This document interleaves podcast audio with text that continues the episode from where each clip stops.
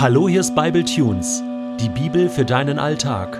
Der heutige Bible Tune steht in 1. Samuel 20, die Verse 1 bis 17 und wird gelesen aus der Hoffnung für alle. Nun floh David aus der Siedlung der Propheten in Rama. Heimlich suchte er Jonathan auf und fragte ihn: Was habe ich nur falsch gemacht? Was habe ich verbrochen gegen deinen Vater? Warum will er mich umbringen? Wie kommst du darauf? versuchte Jonathan seinen Freund zu beruhigen. Niemand will dich töten, Du weißt genau, dass mein Vater nichts unternimmt, ohne es vorher mit mir zu besprechen, sei es wichtig oder unwichtig. Warum sollte er mir ausgerechnet seine Mordabsichten verheimlichen? Nein, David, das siehst du falsch. Doch David widersprach. Natürlich weißt du nichts davon, denn dein Vater hat längst gemerkt, dass du mein Freund bist. Darum will er dich nicht damit belasten. Doch ich sage dir, so gewiss der Herr lebt und so gewiss du lebst, mein Leben hängt an einem seidenen Faden. Jonathan erklärte, ich will alles für dich tun. Darauf sagte David, Morgen beginnt doch das Neumondfest.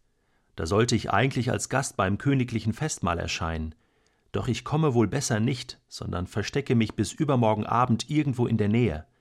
Wenn dein Vater nach mir fragt, dann sag ihm, David hat mich dringend gebeten, ihn für kurze Zeit in seine Heimatstadt Bethlehem gehen zu lassen, weil seine Familie das jährliche Opferfest feiern will. Ist dein Vater einverstanden, dann weiß ich, dass mir keine Gefahr droht. Wird er aber zornig, so bedeutet es, dass er Böses im Schilde führt. Bitte tu mir diesen Gefallen. Denk an deinen Freundschaftsbund, den du mit mir vor dem Herrn geschlossen hast. Doch wenn ich wirklich etwas verbrochen habe, so töte du mich, nur liefere mich nicht deinem Vater aus. Jonathan wehrte ab. So etwas werde ich nie tun. Sobald ich merke, dass mein Vater deine Ermordung beschlossen hat, werde ich es dir sagen.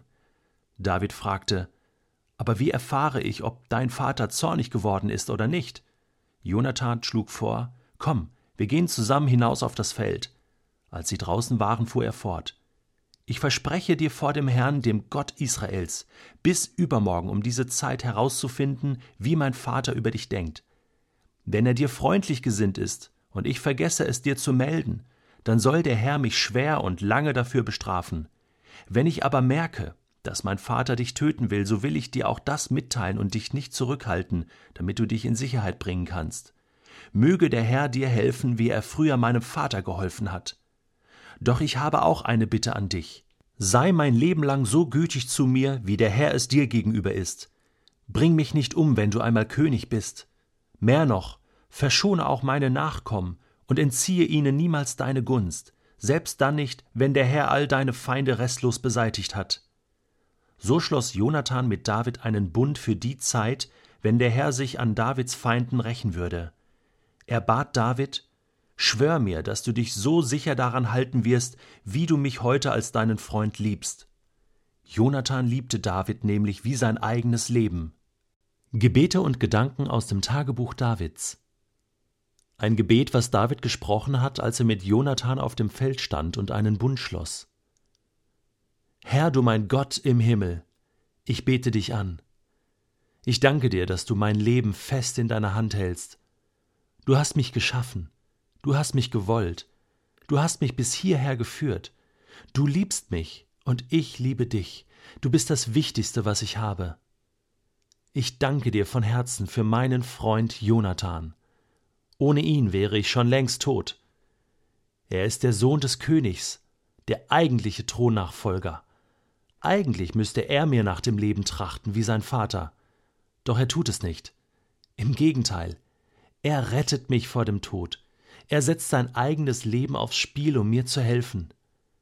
Ich kann deine Güte kaum fassen, o oh Gott, und deine Weisheit, wie du die verschiedenen Fäden im Leben so zusammennähst, dass sie einen Sinn ergeben. Danke, dass du zu mir stehst, zu meiner Berufung, zu deinen Plänen mit mir. Denn wer bin ich schon? Ein kleiner Junge aus Bethlehem, und der König Israels trachtet mir nach dem Leben. Ich wäre schon lange tot, wenn nicht du, der lebendige Gott, auf meiner Seite wärst. Und nun bitte ich dich für meinen König. Ich bete für meinen Freund Saul. Segne du ihn, beschütze du seinen Geist, verändere du sein Herz, dass er immer in deiner Nähe bleibt. Lass du ihn König in Israel sein Schenke du ihm ein langes und erfülltes Leben, seine Herrschaft soll ganz Israel zum Segen werden. Und Gott, ich verspreche dir, ich werde ihm, König Saul, immer ein treuer Soldat und Freund sein. Und ich bete für meinen Freund Jonathan. Er ist der wunderbarste Mensch, den ich kenne. Ich erkenne in ihm, wie du zu allen Menschen bist, voller Wahrheit, voller Güte und Gnade, voller Zuwendung und Liebe, voller Hingabe. Ja, ich segne ihn und seine Nachkommen. Sie sollen deine Güte und Gnade und Liebe und Zuwendung ihr ganzes Leben lang erfahren. Und ich möchte der Mensch sein, durch den Jonathan und seine Nachkommen deinen Segen und deine Liebe am allermeisten erfahren sollen. Das verspreche ich dir. Und Jonathan ist mein Zeuge. Ewiger Gott, wir bitten dich, beschütze du unsere Freundschaft, erhalte unser Leben, damit wir dir in unserem Land dienen können. Wie gut bist du, o oh Gott, du bist unser gemeinsamer Freund und Helfer. Wir geben dir alle Ehre.